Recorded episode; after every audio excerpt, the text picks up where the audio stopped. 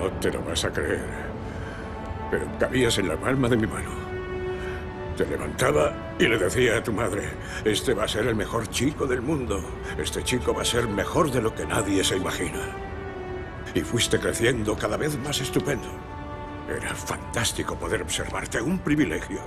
Y cuando te llegó el momento de hacerte un hombre y afrontar el mundo, lo hiciste. Pero en algún momento del trayecto cambiaste. Dejaste de ser tú. Permitiste que te señalaran y que te dijeran que no sirves. Voy a decirte algo que tú ya sabes. El mundo no es todo alegría y color. Es un lugar terrible y por muy duro que seas es capaz de arrodillarte a golpes y tenerte sometido permanentemente si no se lo impides. Ni tú, ni yo, ni nadie golpea más fuerte que la vida.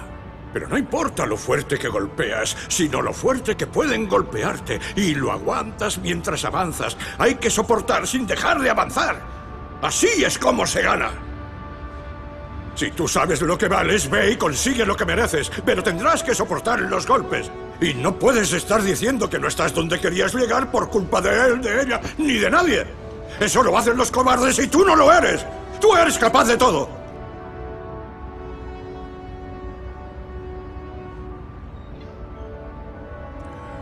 Yo te querré en cualquier situación. Pase lo que pase. Eres mi hijo llevas mi sangre. Tú eres lo mejor de mi vida. Pero hasta que no empieces a creer en ti mismo, no tendrás tu vida propia.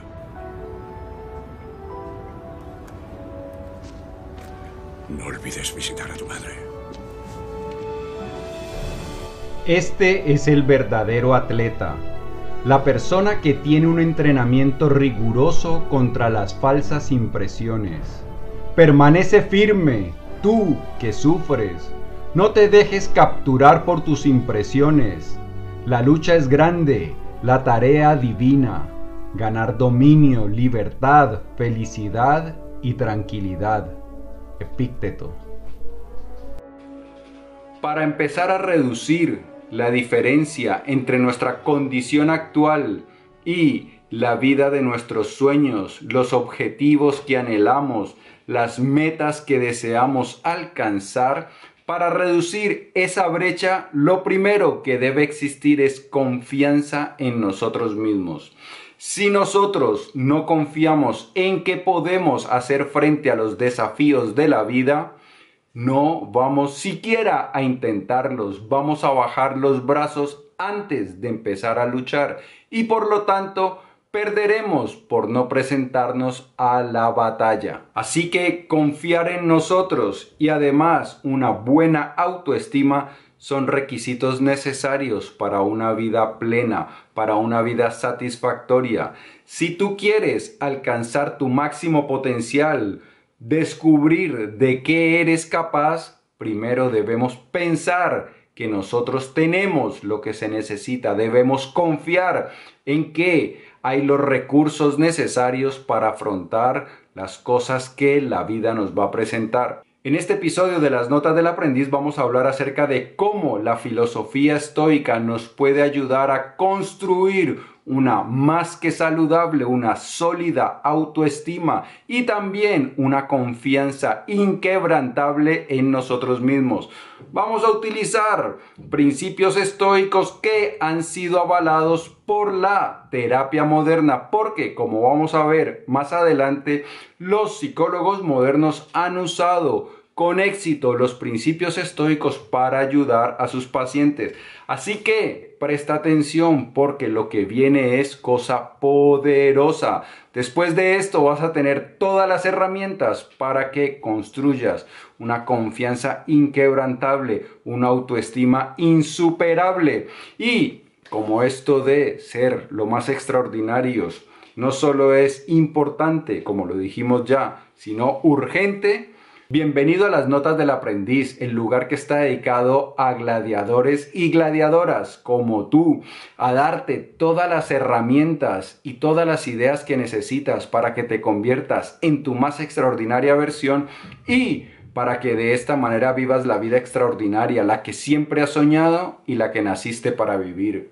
Mi nombre es Pablo Arango y si esta es la primera vez en las notas del aprendiz, por favor, considera suscribirte para que no te pierdas ninguna de estas valiosísimas ideas. Bien, lo primero que vamos a hacer es definir confianza y autoestima. Confianza en nosotros mismos es la creencia de que nosotros tenemos las capacidades, los recursos, lo necesario para afrontar con éxito las vicisitudes, los desafíos que nos presenta la vida. Y la autoestima es considerarnos una persona valiosa, considerarnos alguien digno, alguien que merece respeto, que es una fuerza positiva en el mundo. Ambas están muy relacionadas, por eso mejorando una mejora la otra. Y lo siguiente que vamos a hacer es examinar si esto es estoico. Y vamos aquí con Epícteto. Hay cosas que están dentro de nuestro poder. Hay cosas que están más allá de nuestro poder.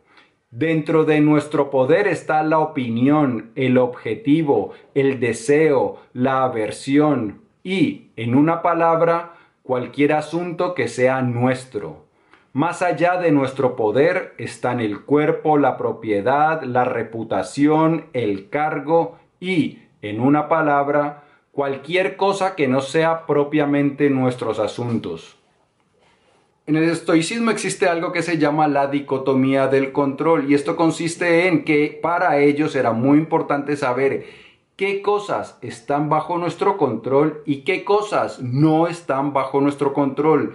Sobre las cosas que no tenemos control, los estoicos dicen que eso no importa, que a eso no le debemos prestar atención, solo a las cosas que podemos controlar. Y como nos dice Pícteto, las opiniones, es decir, nuestros pensamientos, están bajo nuestro control y una saludable autoestima y una confianza en nosotros mismos son pensamientos que nosotros tenemos acerca de nosotros mismos. Por lo tanto, están bajo nuestro control. Así que trabajar por mejorar nuestra autoestima es algo que seguramente los estoicos van a probar porque estamos centrándonos en aquellas cosas que controlamos. Así que vamos ya con el asunto y lo primero que tenemos que tener claro es que para mejorar nuestra autoestima y la confianza en nosotros mismos, hay dos caminos, el psicológico y el físico. Por físico me refiero a acciones, por psicológico me refiero a pensamientos y vamos a trabajar sobre los dos. Pero hay uno por el cual debemos empezar y es el que nos recomienda el mismísimo emperador Marco Aurelio.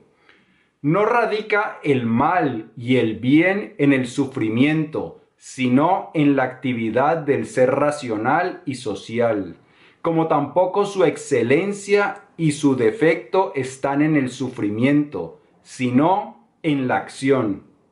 Pues sí, lo que nos dice aquí Marco Aurelio es que son las acciones las que tienen un gran peso sobre nuestra opinión, sobre nuestro bienestar. Entonces, para mejorar nuestra autoestima y nuestra y nuestra confianza en nosotros mismos, lo que debemos hacer es empezar a ejecutar acciones virtuosas, acciones que nos lleven a convertirnos en una buena persona.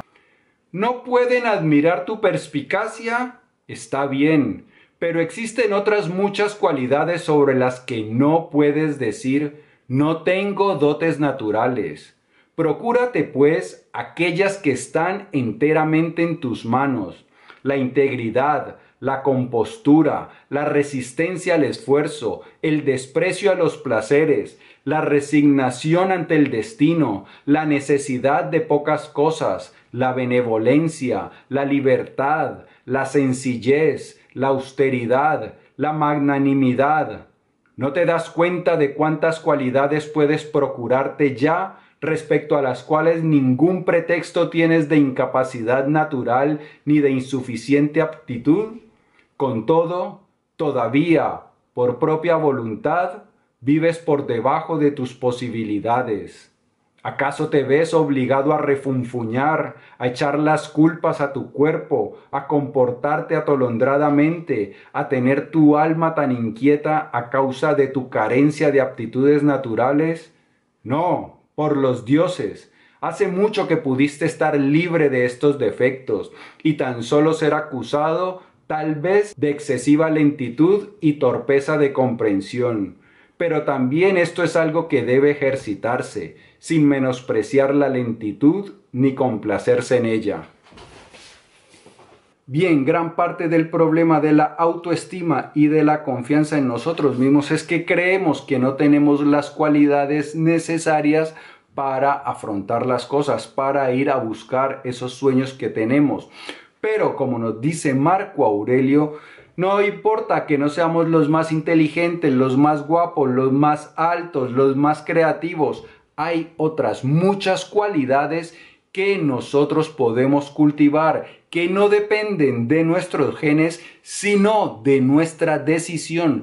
Todos podemos ser más amables, todos podemos ser más pacientes, todos podemos ser más compasivos y esas cualidades son mucho más poderosas a la hora de construir una extraordinaria vida. Así que quejarnos por falta de talentos naturales es una tontería. A nuestra disposición están listas las más excelsas virtudes, aquellas que podemos adquirir y que nadie nos puede impedir que las desarrollemos. ¿Y qué ocurre cuando empezamos a obrar con virtud? Pues como lo saben todas las tradiciones espirituales, que cuando nosotros empezamos a realizar más actos de bondad, de generosidad, somos más pacientes, compasivos, dentro de nosotros se empieza a despertar una satisfacción por la vida.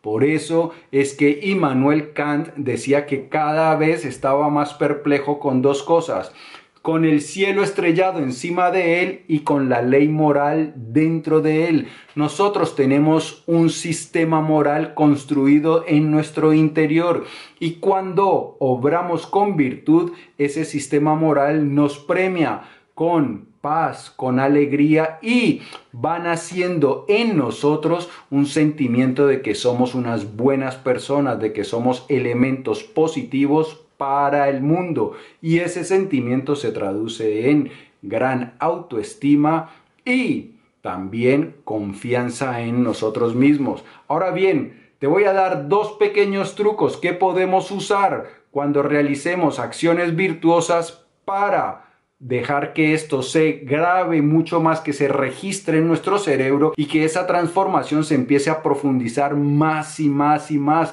hasta tu subconsciente y luego se convierta en una forma natural de ser que naturalmente tú seas una persona confiada con una gran autoestima. ¿Qué es lo que vas a hacer cuando tengas el impulso de realizar acciones bondadosas, cuando te comportes con amabilidad con tus compañeros de trabajo, con tu familia, cuando saludes amablemente a alguien en el supermercado, regístralo, felicítate. Tú puedes decir, por ejemplo, bien Pablo, qué amable eres, mira, estás repartiendo bondad, amabilidad por el mundo. ¿Qué es lo que ocurre? Cuando nosotros nos felicitamos, a nuestro cerebro le gusta esa felicitación. Por eso es que nos gusta también cuando eh, publicamos alguna cosa y le dan likes. A nuestro cerebro le gusta esa aprobación. ¿Y qué hace? Genera dopamina. Dopamina es una hormona que le llaman la hormona de quiero más. La dopamina se genera cuando comemos, cuando tenemos relaciones, cuando compramos cosas. Por eso es que esas actividades son casi que adictivas. Entonces, si tú te felicitas, a esa aprobación se siente bien en nuestro cerebro, genera dopamina y lo que vas a hacer es querer más de ese comportamiento. Entonces vas a querer ser más amable y te vas considerando cada vez una persona más amable. Ahora, lo otro que puedes hacer también es lo contrario, cuando recibas muestras de amabilidad, cuando un vecino te sonríe y te salude amablemente, cuando recibas cariño de tus seres queridos, cuando recibas alguna felicitación en tu trabajo, cualquier gesto de bondad, de amabilidad, cualquier reconocimiento, regístralo. Entonces, lo, lo que tienes que hacer es como saborearlo. ¿Qué haces? Pues dice, ah, bien, la gente es amable conmigo. Mira, esta persona me ha saludado. ¿Por qué? Porque yo soy una persona buena de este mundo. Cualquier cosa que te puedas decir, pero entonces recibes un gesto de amabilidad y tú inmediatamente lo registras, lo celebras. Eso hace que se grabe en tu interior. Y poco a poco, ojo, aquí hay algo que tenemos que tener muy en claro, no basta hacerlo una vez ni dos veces, es cuestión de repetición. Por eso decía Epícteto que el verdadero atleta es el que entrena permanentemente su mente.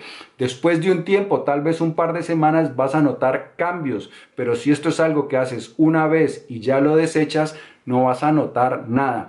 Entonces, primero, empezar a tratar de ser una buena persona, abrazar la virtud y luego registrar en tu mente cuando tienes impulsos o cuando realizas acciones amables, amorosas, eh, desinteresadas, lo registras y también registras cuando las recibes. De esta manera vas a empezar a considerarte tú una buena persona y también vas a ver que las otras personas te consideran a su vez una buena persona.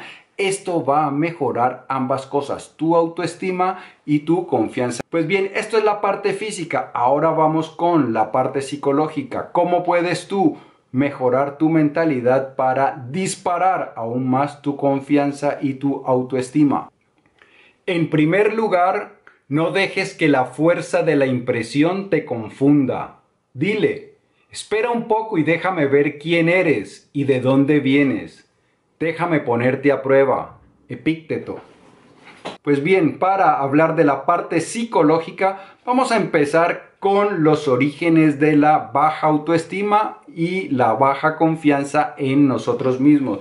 Y es que resulta que todos nosotros tenemos algo que se llama una autoimagen. Nosotros tenemos una imagen mental de quiénes somos nosotros. Hemos construido esa imagen y claro, una imagen mental positiva pues conduce a una buena autoestima y a una confianza en nosotros mismos. Si tenemos una imagen mental de nosotros mismos negativa, pues los resultados van a ser contrarios. ¿Y cómo se forma esa imagen? Pues bien, sígueme un poco por acá. Nuestra vida, digamos que empieza aquí.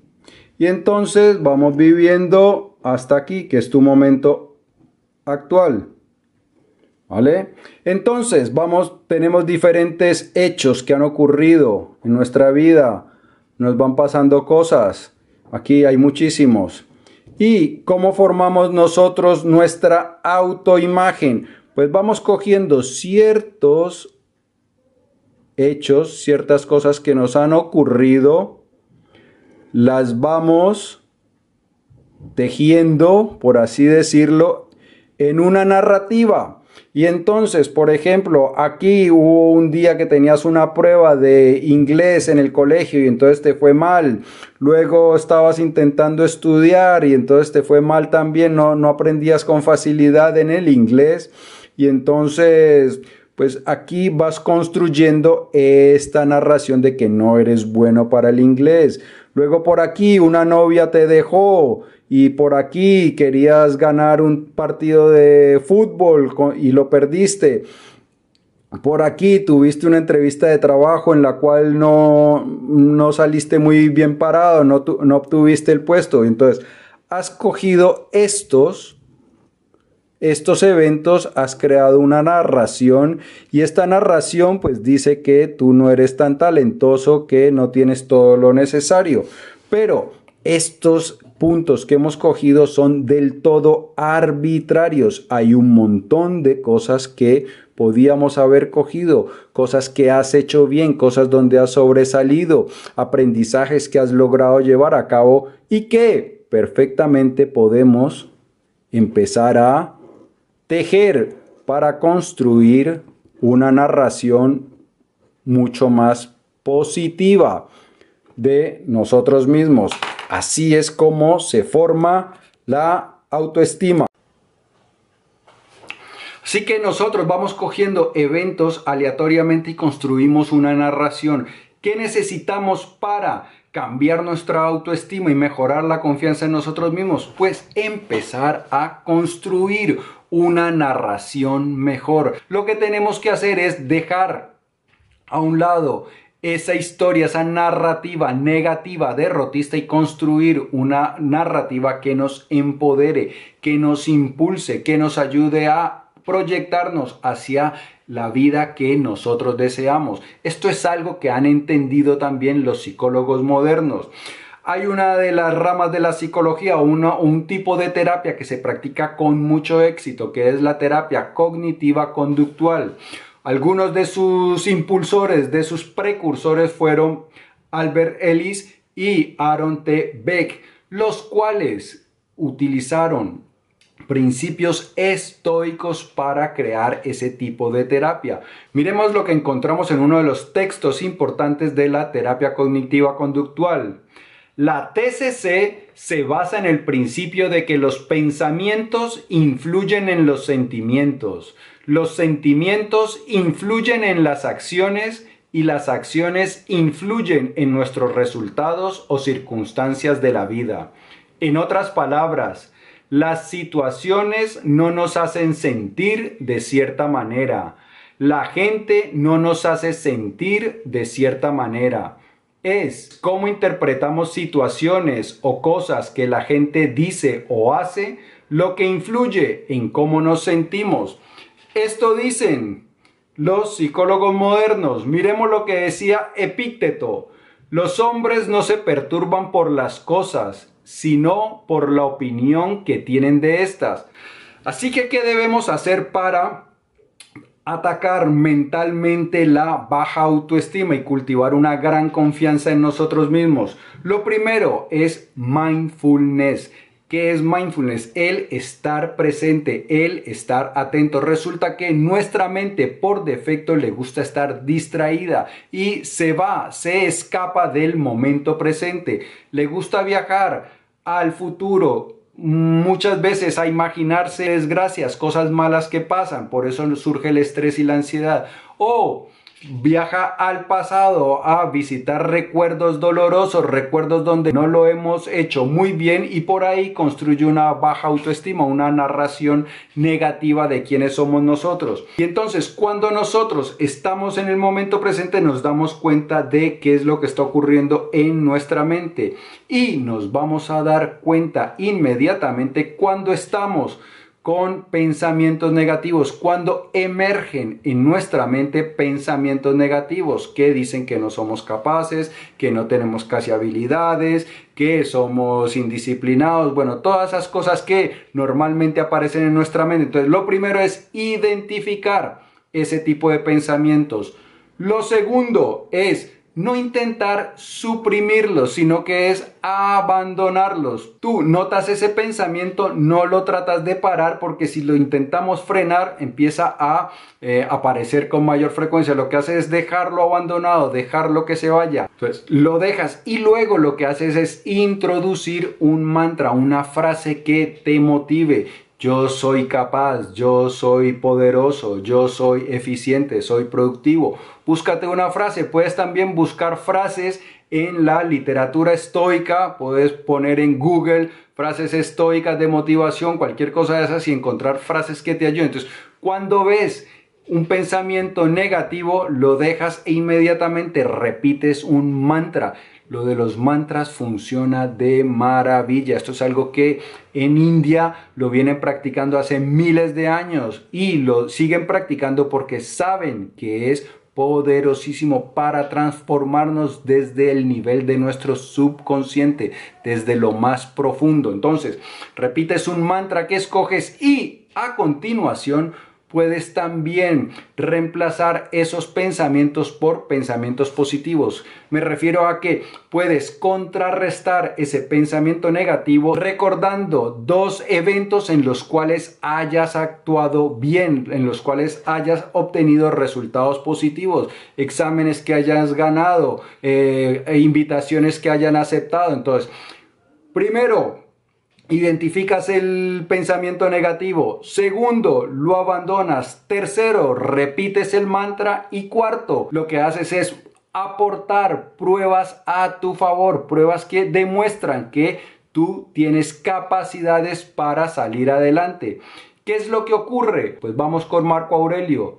Tu mente adoptará la forma de lo que frecuentemente tienes en el pensamiento, porque el espíritu humano está coloreado por tales impresiones.